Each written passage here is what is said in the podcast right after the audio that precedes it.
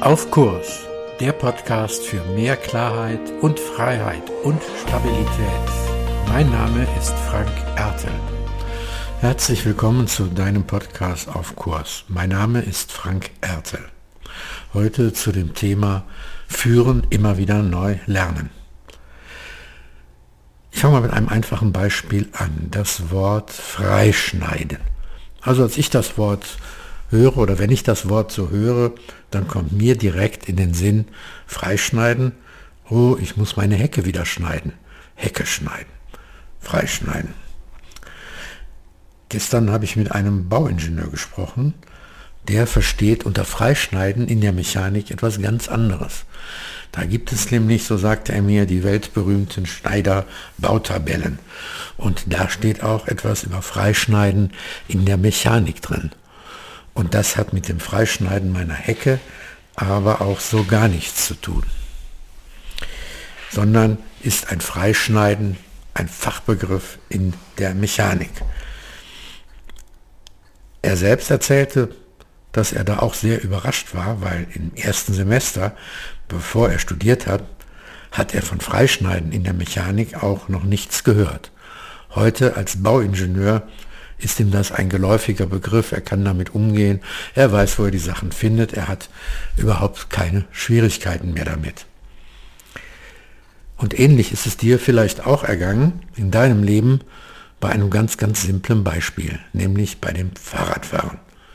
Irgendwann in deinem Leben, als du noch ganz klein warst, da wusstest du noch gar nicht, dass es Fahrradfahren überhaupt gibt.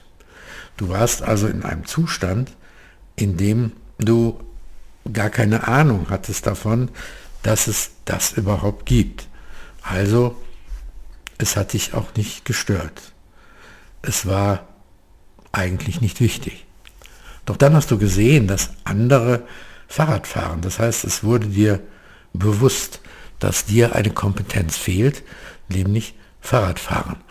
Und vielleicht hast du damals deinen Papa oder auch deine Mama häufiger gesagt, nein, ich will jetzt Fahrradfahren lernen. Und wie war das mit dem Fahrradfahren lernen damals? Gar nicht so einfach.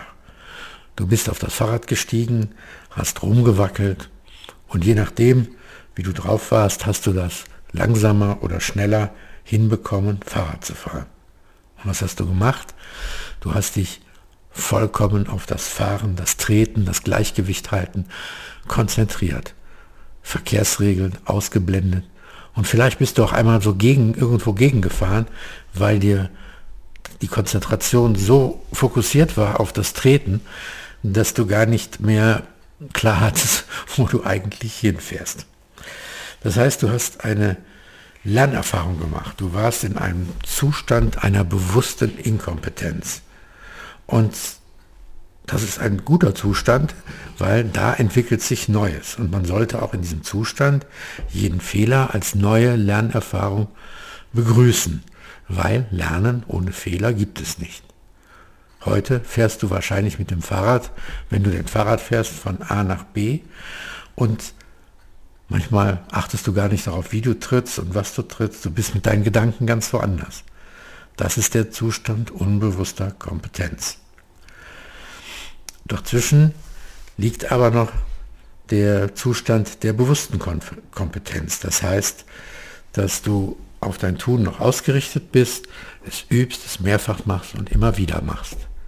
Ähnlich mit dem Freischneiden im Studium dieses Bauingenieurs. Er hat das Freischneiden gelernt, beziehungsweise er hat es erst nicht gekannt, bewusste Inkompetenz, unbewusste Inkompetenz. Dann hat es noch nicht anwenden können, er musste das mühselig üben. Bewusste Inkompetenz mit vielen oder einigen Fehlern. Dann hat er sich sehr darauf konzentriert und hat es gelernt. Und am Ende macht er das wie sein täglich Brot. Es gehört zu ihm, seiner besten Tasche. Es ist für ihn eine unbewusste Kompetenz, die er kann. Genauso wie du heute Fahrrad fährst.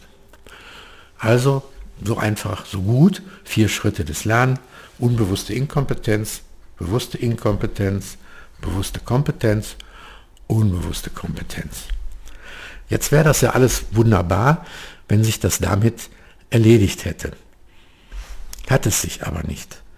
Weil, je nachdem, was wir neu anfangen, fangen wir wieder bei der unbewussten Inkompetenz an oder bei der bewussten Inkompetenz. Wir müssen es wieder neu lernen.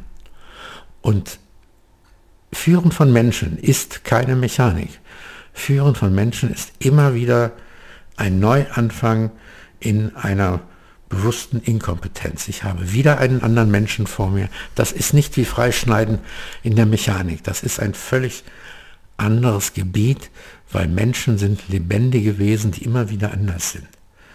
Das heißt, wenn ich also Menschen führe, wenn das meine Aufgabe ist, dann muss ich mich daran gewöhnen und es immer wieder neu empfinden und neu lernen, von bewusster Inkompetenz bis hin zu einer bewussten und unbewussten Kompetenz zu kommen.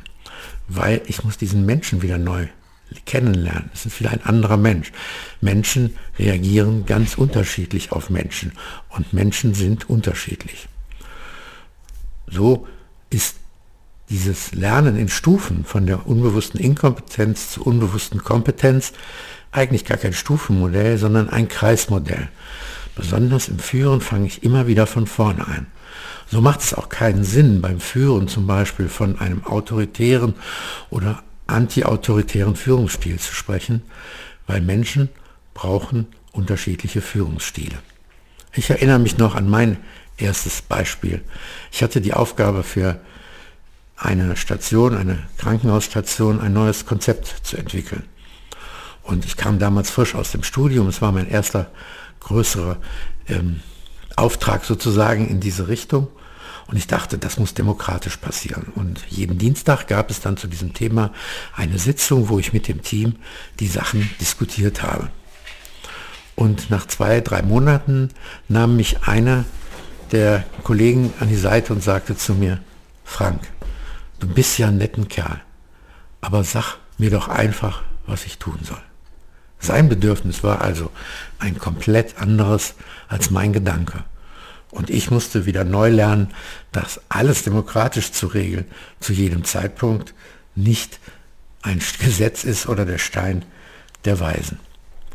Und deswegen gehört zur Führung von Menschen genau dieser Prozess, sich auf diesen Kreislauf des immer wieder neu Lernens und neu Schauens und neu Wahrnehmen einzulassen. Dazu lade ich ein, weil das hilft, gerade wenn man den Wechsel vom Fachmann zur Führungskraft macht, auf Kurs zu bleiben. Mehr zu diesem Thema auf meiner Webseite frankerte.de. Dir gefällt der Podcast? Abonniere und bewerte ihn gerne und bleib auf Kurs.